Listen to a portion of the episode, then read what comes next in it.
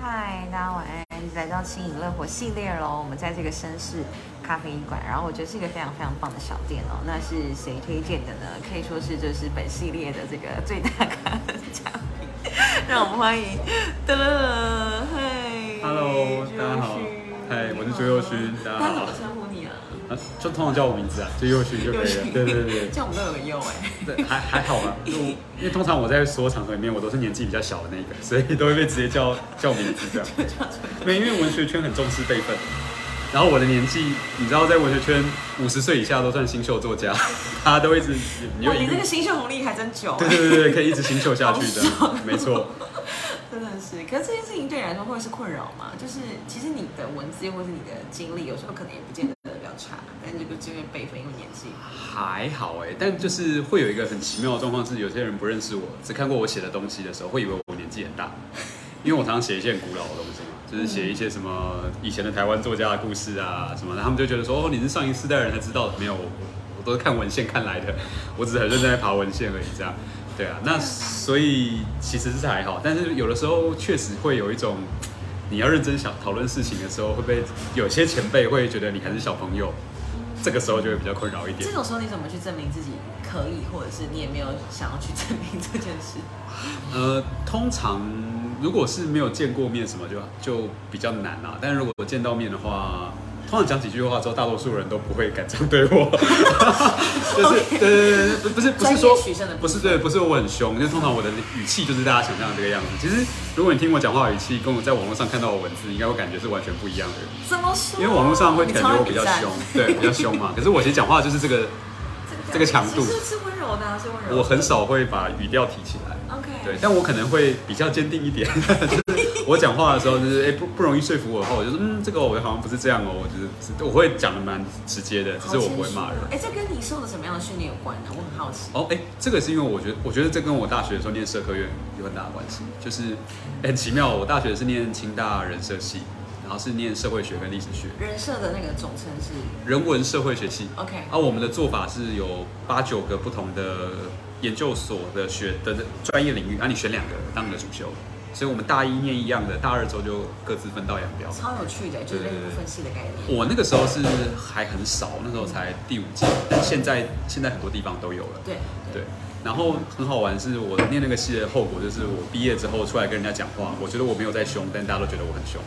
就完全超批判性啊，是不是？不是，是这样。比如说，举个例来说，我们上课的时候啊，有时候老师跟你讨论文本嘛，然后你可能就会说，哎，我们这一周看了什么文本？我觉得呢，他是在讲讲呃什么 A B C，呃什么资本主义的怎样怎样怎样。好，我讲完了。那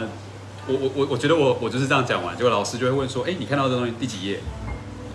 就他确定你在第几页看到的啊、哦，你就可能会翻，哦，大概在第二十五页是这样。老师说第二十五页，可是那个地方这样好像不是这个意思哦，然后我们就开始讨论嘛。这是一个很正常的上课讨论模式好，崩溃哦。但我习惯了。 OK，就是实证的，就是好，你拿出来我看。对在哪边文本证据在哪里吗请问谈恋爱会这样子吗？不然这样子会行会出事情。 但是我连平常的时候如果都这样就麻烦了，因为如果你在网络上跟人家讨论事情，然后说，哎，你这篇文章写什么意思？我就问第几段，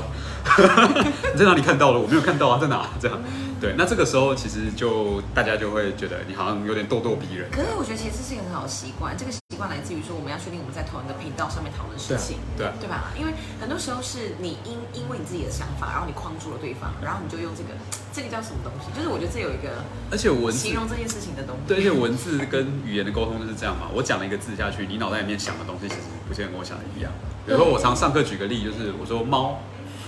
啊，你的猫是什么颜色？ 我你的猫可能是橘猫啊，我的猫可能是黑猫啊。那那这时候我们就会有一个不一样的结果。可是这时候你讨论的时候，你就会用你想象的橘猫跟我讨论，那我们就会慢慢的越差越远。我只讲一个字，你都可以差这么远。我如果讲一百字，你那个那个想象的圈圈可以拉到天差地别去。很好玩。对啊，所以我们这个这个就是呃，如果要文学一点讲啊，就是符号学里面讲能指跟所指是错开的嘛。嗯，对是，然后放在这边啊对对，我们讲的东西跟我们指的东西，不见得是一对一的对应这样子。对啊，这是文学好玩的地方，但是也是沟通上很困难的地方。对啊，对啊，那那你从社科院出来，你怎么会成为一个作家？因为我朋友他推荐这本书给我之后，我就从此非常的喜欢你的文字。 谢谢虽然新书还没拜读，没有没有 没有大家可没以有聊到这部分。啊就是其实我写作是比比念大学久啊，我高中我就开始写，然后后，但当那时候没有一个想要成为作家的这种想法，因为所有人都会跟你讲说会死， 会饿死，这样不行。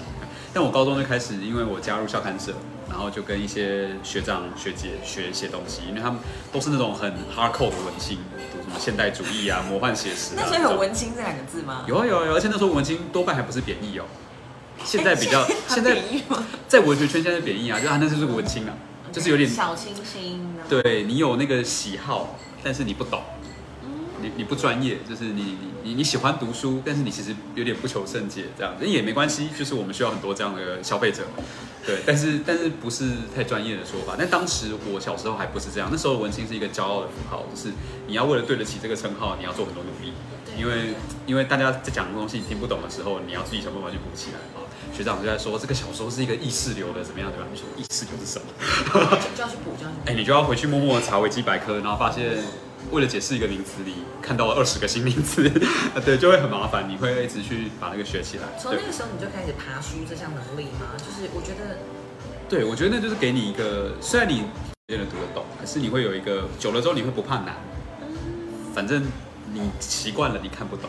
那这个世界上你会有很多人看不懂，这是很正常的。那不会害怕之后，你慢慢去多磨几次就上手了。去找就好了。对，那到了大学之后，其实我就等于就是在那时候开始写作啦。高中的时候也得了一些文学奖，大学就继续投。不过反而是念大学这段期间会有一个比较大的危机跟转折，因为我大学刚刚说念社科院，